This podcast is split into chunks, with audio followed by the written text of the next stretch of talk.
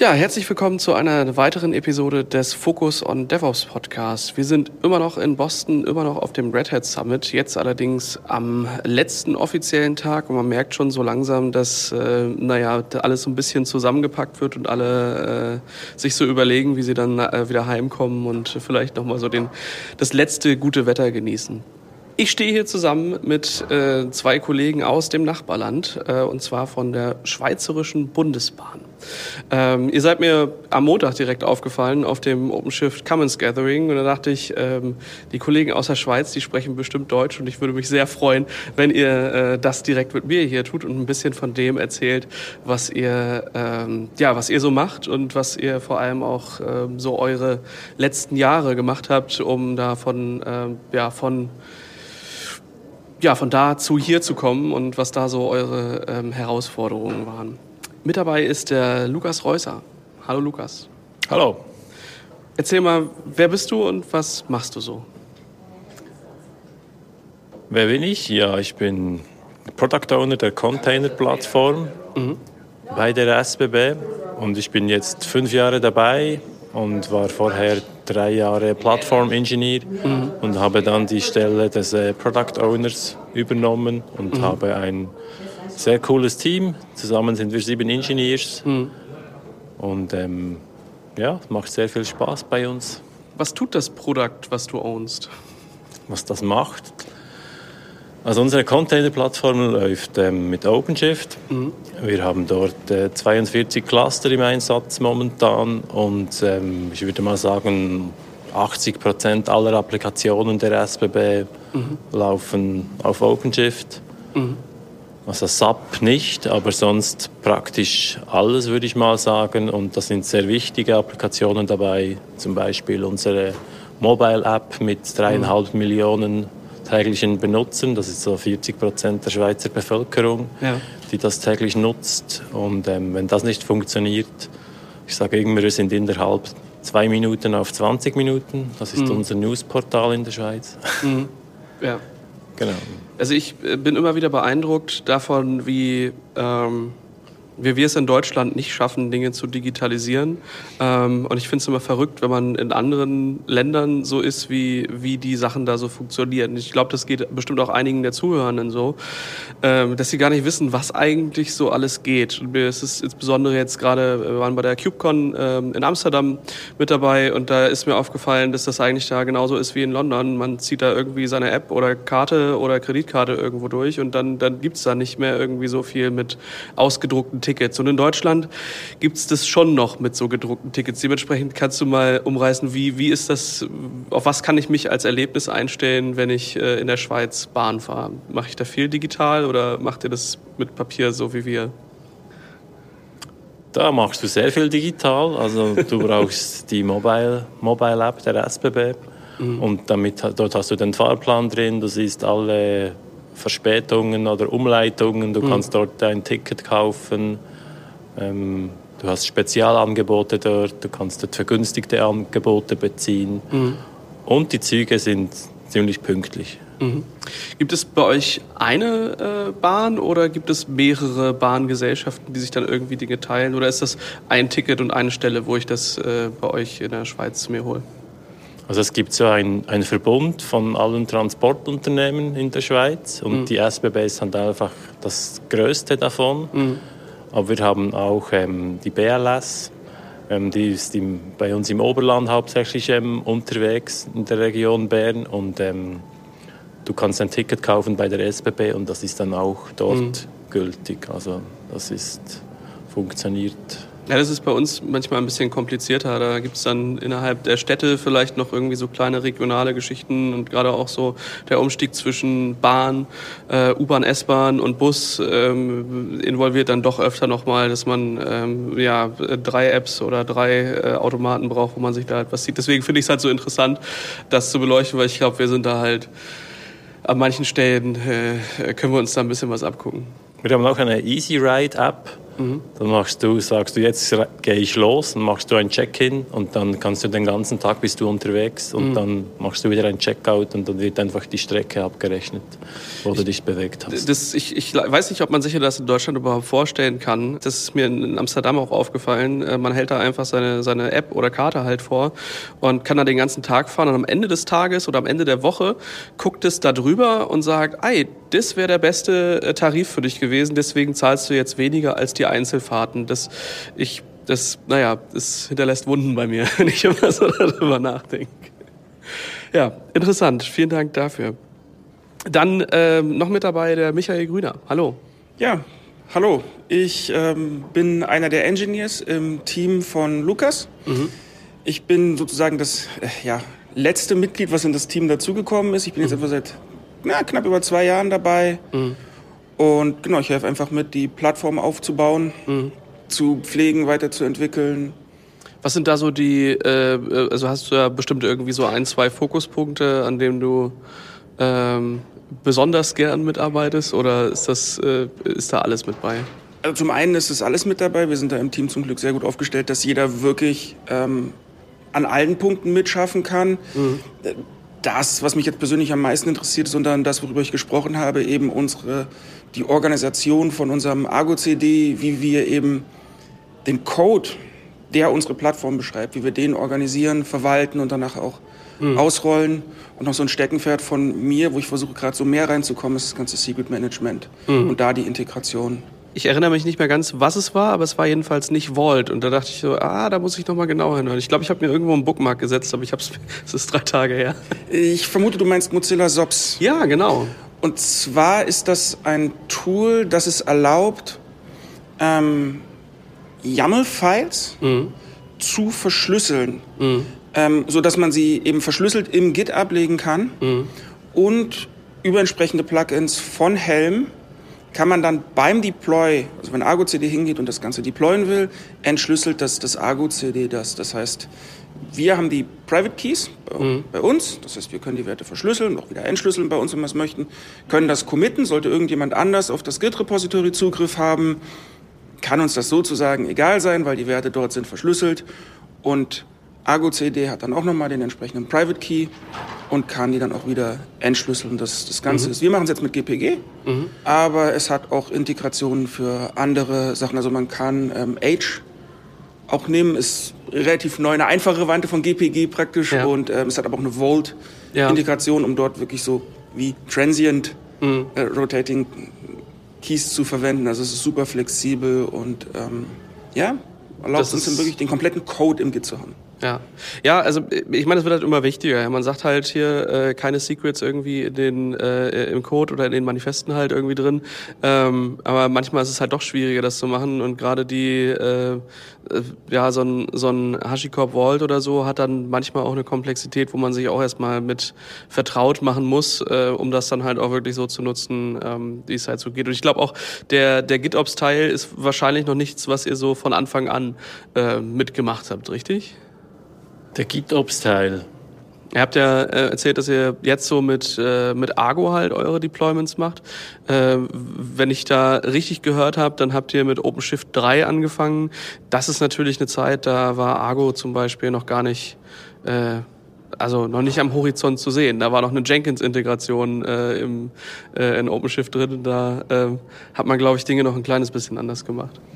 Genau, mit OpenShift 3.0 haben wir gestartet und das war wirklich noch eine ziemlich andere Zeit. Version mhm. 0 ist immer so ein bisschen heikel, aber damals hat man gesagt, ja, wir wollen wegkommen von diesen Websphere-Dingen und wollen ja, etwas haben, wo wir die Time to Market massiv erhöhen können. Mhm. Und ja, dort haben wir sehr viel Ansible gemacht. Mhm. Ähm, ja, also das lief ja auch noch alles mit Ansible, aber auch unsere Automatisierungen haben wir alles mit Ansible gemacht. Und ähm, ja, das haben wir uns einige Nächte um die Ohren gehauen mit äh, Gather Facts, um dann festzustellen, dass morgens um 3 Uhr das Playbook trotzdem abgebrochen ist mhm. und man den ganzen Cluster Upgrade Change dann irgendwie die nächste Woche wiederholen darf. Mhm. Ja, das war, war eine spannende Zeit. Sind wir froh, ist das jetzt mit OpenShift 4 ähm, doch besser geworden. Ja.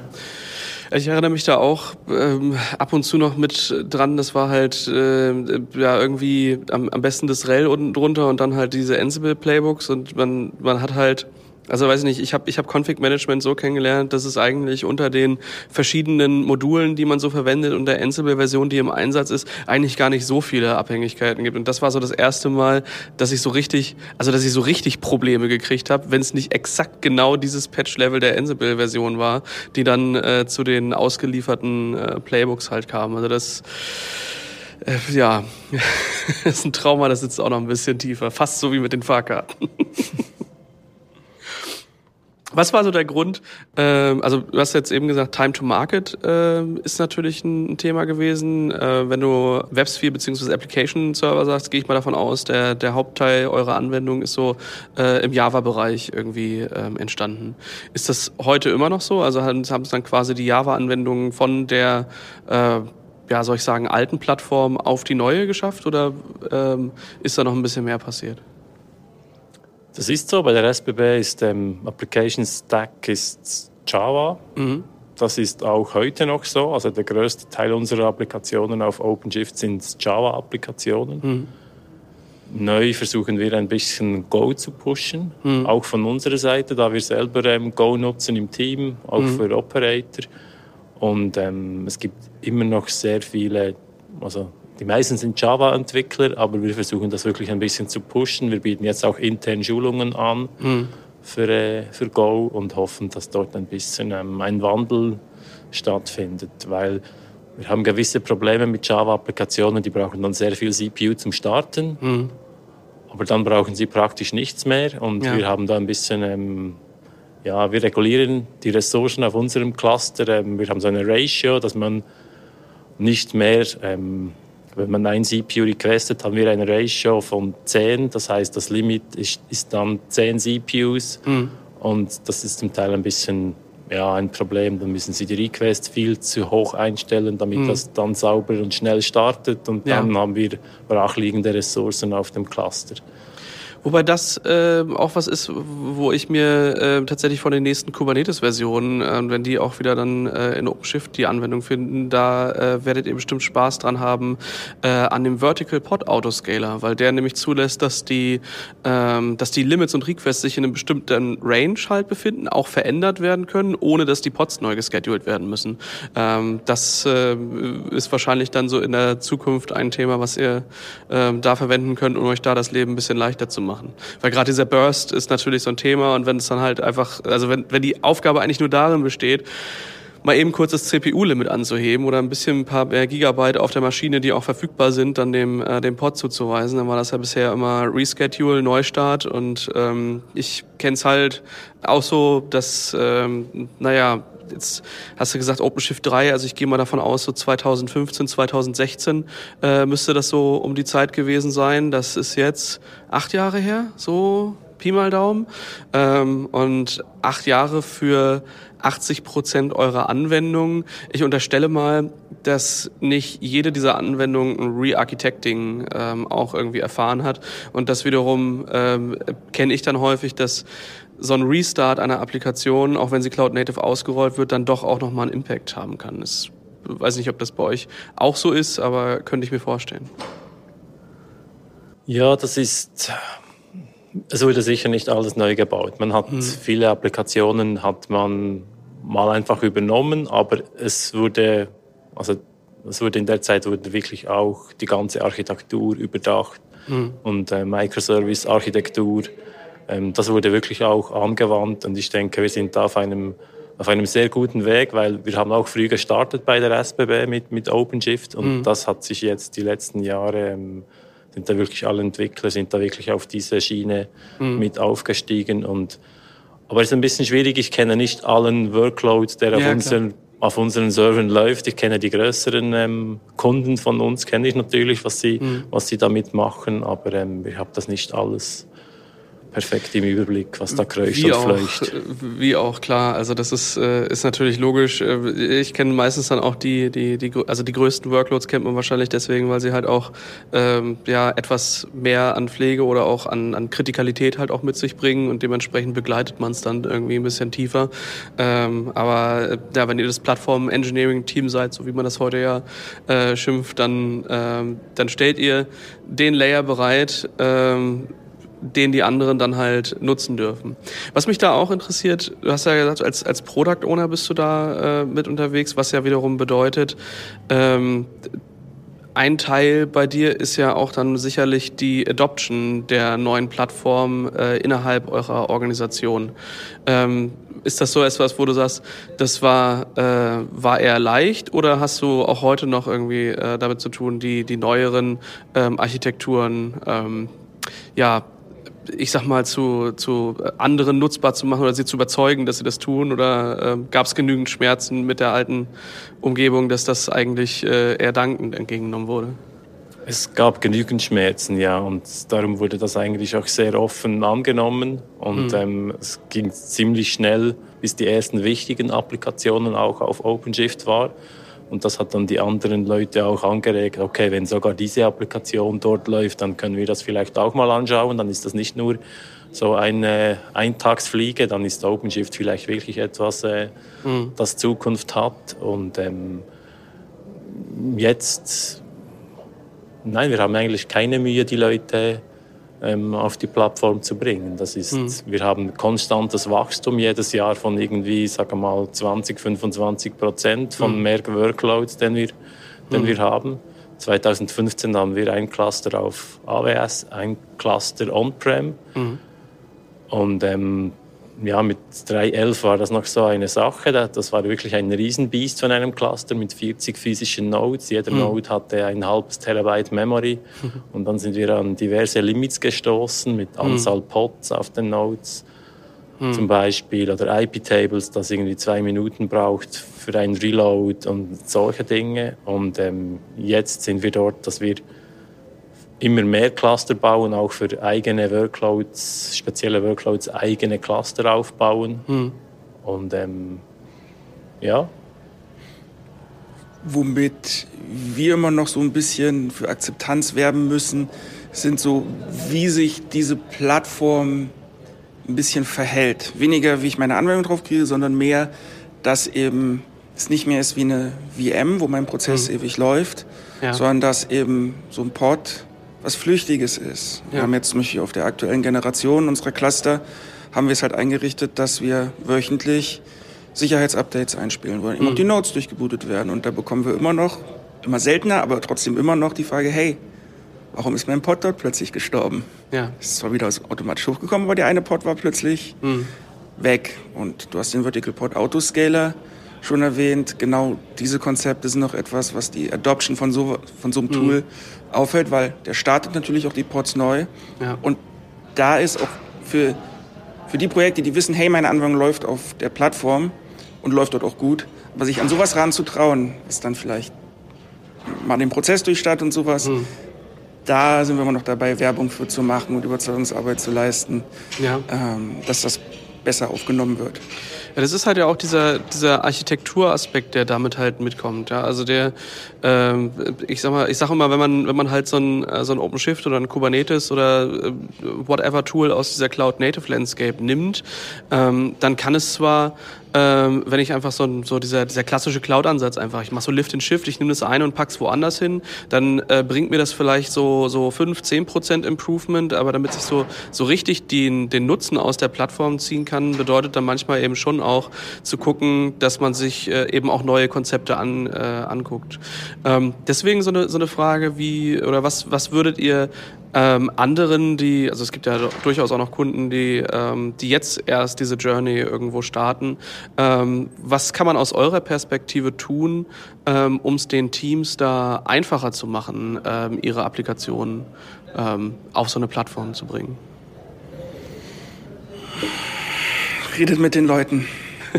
Unterschätzt nicht, was das für ein Aufwand ist. Weil letzten Endes muss man es so sehen, das, was so eine Cloud und auch eine Containerplattform den Entwicklern eigentlich zur Verfügung stellt, ist so ein Mini-Data-Center. Mhm. Jetzt für uns als Admins ist das normal. Wir finden das toll. Hey, wir haben ein Software-Defined Data Center. Wir können da machen, was wir wollen.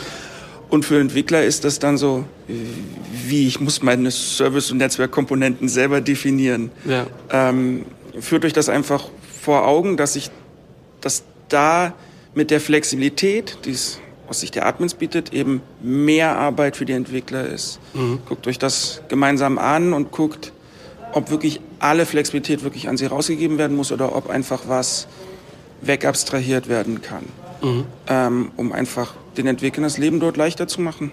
Mhm. Und, und, sie trotzdem die Funktion nutzen können. Ansonsten Verb für Verständnis eben, hey, ihr habt einen Vorteil davon, äh, wenn ihr dafür sorgt, dass eure Anwendung in zwei Pods läuft und dann immer einer ähm, nur durchgestartet wird. Überlegt euch, was passiert, wenn so ein Pod beendet wird. Es gibt Werkzeuge wie ähm, Pod Disruption Budgets, mhm.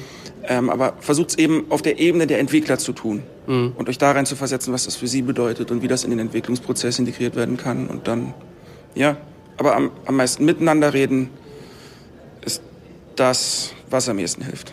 Und was wir für Erfahrungen gemacht haben, es hilft extrem, wenn man ein Team hat, bei uns heißt das ESTA für Entwicklungsstack. Mhm. Und das ist sozusagen die Schnittstelle zwischen dem Plattformteam und den Entwicklern. Mhm. Und die machen dann irgendwelche Blueprints, stellen die zur Verfügung, bieten ähm, Schulungen an. Mhm. Ähm, und bei denen kann man sich melden, wenn man Fragen hat. Und die helfen dann und zeigen auf, wie man die Applikation am effizientesten auf, auf unsere Plattform bringt. Und ein mhm. solches Team ist extrem wertvoll.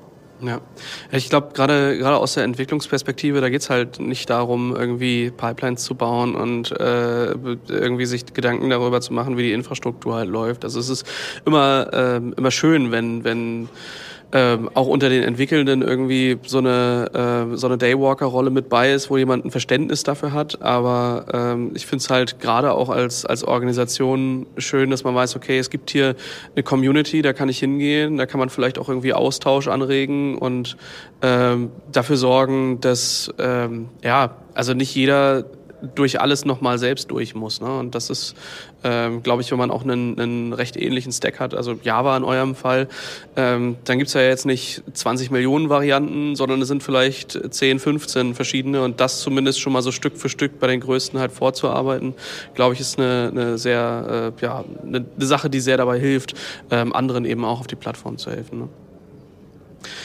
Was sind so die Sachen, die ihr von dem äh, Red Hat Summit äh, mitnehmt? Also bevor wir das vielleicht besprechen, ähm, äh, was war eigentlich so der Grund, warum ihr hergekommen seid und dann, was ihr mitnehmt? Ja, der Grund, wieso wir hergekommen sind, ähm, ja, wir hatten Corona, kennt ihr vielleicht, mhm. ähm, eine bisschen schwere Zeit für die SBB allgemein, weil wir fast keine Passagiere mehr hatten in den mhm. Zügen. Und finanziell war das für die Firma auch nicht so ähm, toll und dann vor allem auch für die Leute. Die Leute können keine Schulungen mehr machen, waren mhm. im Homeoffice, ähm, keine Konferenzen mehr. Und dann habe ich mich eingesetzt, dass wir dieses Jahr wieder Konferenzen besuchen können. Mhm. Ähm, Übersee ist normalerweise trotzdem immer noch nicht möglich wegen ähm, wenig Budgets, aber mhm. wenn man einen Talk macht, dann gibt es die Möglichkeit, dass man ja. auch mal weiterreisen darf. Mhm. Und ähm, ja, haben wir uns für einen Talk gemeldet am OpenShift Commons und ja, darum waren wir dann hier. Und das ist auch ein Dankeschön an, an die Mitarbeiter, dass sie mal irgendwie eine Woche irgendwo mhm. sich ein bisschen mit neuen Informationen ähm, beschäftigen können. Das war auch für uns eine Gelegenheit, mal zu zeigen, dass ja, wir sind zwar ein Bahnunternehmen, aber auch wir können halt gute IT machen, machen gute ja. IT und letzten Endes ist es ja auch so, der Arbeitsmarkt ist schwierig hm. für Unternehmen und so können wir eben das Unternehmen auch repräsentieren und eben, man verbindet normalerweise mit einer Bahngesellschaft nicht unbedingt ein interessantes IT-Unternehmen und ich hoffe, wir konnten halt auch dann rüberbringen, hm. dass das anders ist. Ja. dass es da sehr interessante Themen gibt, mit denen man sich befassen kann. Ich fand auch spannend, äh, ihr habt in, äh, äh, so mit im letzten Slide gesagt, hier, guck mal, das, was wir da gemacht haben, ähm, das haben wir auch open sourced. Äh, das packen wir übrigens auch in die Show Notes, also wenn ihr da mal gucken wollt, ähm, äh, wie die Kolleginnen und Kollegen da die, äh, ihre, ihr Argo-CD-Setup ähm, ja, ähm, kontrollieren, dann schaut da gerne mal rein. Was aber auch, ähm, oder was ich so kenne, dass sich Unternehmen damit oder mit so einer Entscheidung auch nicht gerade so äh, einfach tun. War das für euch easy und ihr habt das einfach mal so gemacht oder äh, gab's da, äh, war das, war da größere hin? Weil im Endeffekt habe ich so gesehen, es war ein Commit und das war der Initial Commit, heißt, äh, das, das habt ihr quasi wahrscheinlich gerade aus diesem Grund ähm, ähm, released, oder? Exakt. Also das war für diese Konferenz, es war easy. Wir mhm. haben grundsätzlich eigentlich zwei Tracks äh, zum Thema Open Source. Der eine ist, wenn es bahnrelevante Software ist, mhm. da geht es um Compliance und das, ist, das wäre kompliziert. Mhm. In dem Fall ist es aber im Grunde ein, ein Tool, was wir als Engineers nutzen und ähm, da obliegt es einfach unserer Eigenverantwortung zu sagen, ja, wir geben das raus anhand der entsprechenden Lizenzen, die halt freigegeben sind. Mhm. Und wir müssen uns einfach darum kümmern, dass, ähm, ja, wenn es da Bugfix gibt oder sonst irgendwas, wenn die Community irgendwas braucht oder möchte, dass, dass wir das dann noch pflegen. Mhm. Ähm, aber das war dann einfach zu sagen, hey, ich brauche ein GitHub-Repository in unserer Organisation. Und dann konnte ich den Code hochpushen. Also das war zum Glück sehr einfach. Ja, das ist schon cool. Also ich finde das immer schön. Ähm, ich, ich habe immer so das Gefühl, dass sich äh, sowohl Individuen als auch Firmen immer sehr, sehr schwer damit tun mit dieser Entscheidung, äh, ist, das, ist das schon so bereit? Ist das fertig? Will ich das überhaupt bereitstellen? Äh, wer nutzt das nachher? Was gibt's da für Implikationen? Man macht sich da so viele G Gedanken darüber, was eigentlich notwendig wäre, wobei es manchmal auch einfach einen ersten, äh, einen ersten Wurf halt braucht. Und da äh, ist eine Contribution manchmal gar nicht so schwierig, wie man sich das denkt. Und nicht jede Contribution, das haben wir auch schon öfter mal gesagt, ist halt technisch. Ja, also es kann auch total viel bringen, äh, mal sich ein technisches Projekt zu nehmen und da auch einfach mal ähm, ja so den ein oder anderen Dokumentationschange mal äh, anzumelden. Ne? Und das äh, sind eben auch wertvolle Sachen. Ich glaube, das kann das kann jeder. Ja. ja, und jetzt für diejenigen, die hier zuhören und sich auch mit dem Thema ein bisschen befassen und sich fragen, ja, soll ich oder soll ich nicht? Selbst wenn man nicht vorhat, irgendetwas ewig lange zu pflegen, vielleicht mhm. weil man nicht die Zeit oder sonst irgendwas, was das Business nicht hergibt, aber es ist immer noch Wissen, was wir teilen. Ja. Es ist, normalerweise arbeiten wir in unserem kleinen Umfeld und wir teilen das mit den direkten Kollegen. Ähm, aber ich finde den Gedanken einfach schön, auch mit der Welt einfach sagen, hier, das habe ich gemacht, das finde ich cool. Ähm, das ist jetzt nicht das Mega-Projekt, aber ich gebe es einfach als Referenz raus. Wenn irgendjemand davon inspiriert ist, super. Und, und so sehe ich das jetzt auch. Das ist nicht das wahnsinnig ausgereifte Produkt, das wir haben. Ich meine, das setzen wir intern ein. Es ist bereinigt um unsere interne Config, hm. logisch. Ähm, aber das Ganze ist, wenn jetzt bei den ganzen Konferenzteilnehmern zwei, drei mit dabei waren, die das sehen und sagen, das gucke ah, ich mir an. Ja. Die Idee ist geil. Hier, die ja. 20 Zeilen, die lösen mir gerade mein Problem. Dann, ja. dann äh, ist es schon einfach wirklich was gewonnen ist. Dann hat es wieder das Ganze ein bisschen für jemand anderen weitergebracht. Und das, das ist ja eigentlich, das eigentlich Geile auch an Open Source. Nicht die riesen geilen Projekte, sondern einfach das Wissen teilen und damit mhm. auch Teil von, von der IT-Community auf der Welt zu sein. Ja, also auf jeden Fall auch danke von mir, dass ihr das, äh, also ich fand's toll. Äh, ich finde ich find eigentlich jede Geschichte, ähm, die irgendwie was damit zu tun hat, so was machen wir real life damit, äh, immer viel besser als so die, die ähm, Marketingfolien, die einem so ähm, äh, ja, entgegengeworfen werden. Also dementsprechend auch nochmal Danke von mir an das, was ihr da äh, präsentiert und geteilt habt. Ähm, bleibt noch die Frage, was nehmt ihr wieder mit nach Hause? Ja, ein Haufen T-Shirts. Ähm, Ähm, Lautsprecher haben wir gekriegt, ähm, Kopfhörer hat es gegeben. Speakerbuni. Ja, dann so Bälle, die leuchten, wenn man sie auf den Boden schmeißt. Das ist super ja. für die Kids. Stimmt. Und ähm, ja, coole Leute getroffen, sich viel ausgetauscht, ähm, mhm. interessante Gespräche geführt und ähm, einige interessante Sessions gesehen, wo wir uns jetzt zu Hause ein bisschen ähm, mehr damit wahrscheinlich befassen werden. Mhm. Schön viele neue Ideen, mit denen ich meinen Teamkollegen auf den Geist gehen kann.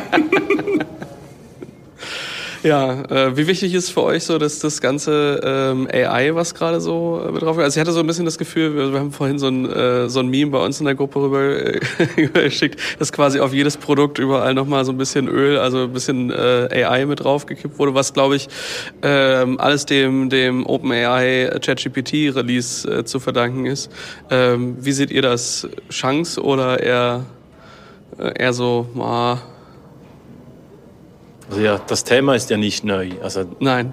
Das ja. habe ich mich vor 20 Jahren an der Hochschule mit neuronalen Netzen und so beschäftigt. Ähm, es ist jetzt einfach öffentlich geworden, weil es hm. jeder benutzen kann, oder? Und durch das gibt es ziemlich viel Feedback. Hm. Aber ähm, also von so Terminator-Szenarien sind wir noch ziemlich äh, weit entfernt. Oh und ähm, man, man kann solche Technologien immer für verschiedene Sachen nutzen. Ja. Und ähm, ja, ich sehe da durchaus ähm, Potenzial, was man damit machen kann. Mhm. Aber ähm, ja, man muss ein bisschen ein bisschen, muss ein bisschen realistisch bleiben, ne, glaube ich. Und äh, da bin ich gespannt. Also wer jetzt alle, äh, also das ist so ein bisschen wie wie mit den Containern erst äh, war das für alles quasi gut. Jetzt sind so langsam die Sachen da, wo man sagt, ja, da dafür ist es halt richtig gut. Und ich glaube, dasselbe steht uns jetzt mit AI äh, irgendwie auch mit bevor, dass es jetzt erstmal überall reinkommt und dann so in zwei drei Jahren werden wir sehen, wo es dann äh, tatsächlich nutzen. Ja. Ja, also ähm, hat mich auf jeden Fall gefreut, mich ähm, heute mit euch austauschen zu können. Äh, schöne Geschichte. Äh, ich hoffe, dass ihr äh, dadurch natürlich auch ein bisschen mehr Awareness und vielleicht auch nochmal äh, dieses ein oder andere äh, Persönchen mit dazu bekommt in euer Team vielleicht. Äh, ich gehe mal davon aus, äh, ihr sucht, deswegen hattest du es ja vorhin äh, auch erwähnt. Also ja, auch eine Bahn kann sehr interessante Themen machen. Vielen Dank. Ich wünsche euch noch einen wunderschönen Aufenthalt. Heute so den letzten Tag und morgen dann der Weg zurück, richtig? Genau. Genau, morgen geht es wieder nach Hause. Gut, dann guten Flug und äh, weiterhin viel Erfolg mit eurer Plattform. Vielen Dank. Vielen Dank. Bis dann. Ciao. Ciao. Ciao.